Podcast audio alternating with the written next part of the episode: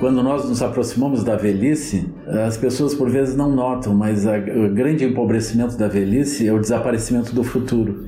Então é como se não fosse mais possível, não tivesse mais alguma coisa a ser feita. Então a visão de futuro é muito importante.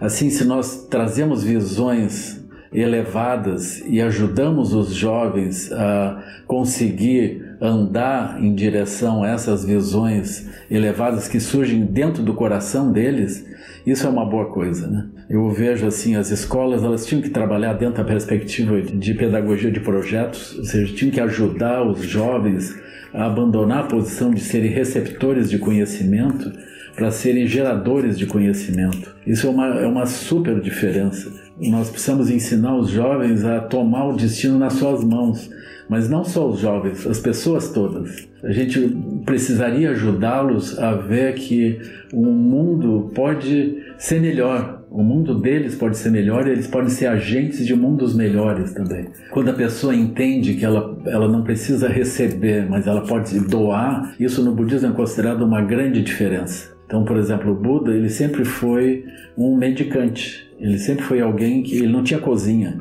Ele sempre mendigou a comida, mas ele não pensava que ele era um miserável no sentido de dependente. Ele, quando se aproximava das pessoas, ele acreditava que aquele que doava para ele poderia melhorar sua própria vida, pelo fato de que estava doando, estava participando de alguma coisa elevada e estava abrindo seu coração, estava ampliando seu coração. Então o Buda chegava para as pessoas e mendigava todos os dias. Eles faziam uma alimentação por dia e mendigavam essa alimentação. O Buda hoje no Brasil estaria internado no sanatório ou numa casa de detenção ou num lugar bem indesejável. E a Guarda Civil Metropolitana já teria descido a biaba nele e ele teria levado gás de pimenta e sido chamado de vagabundo.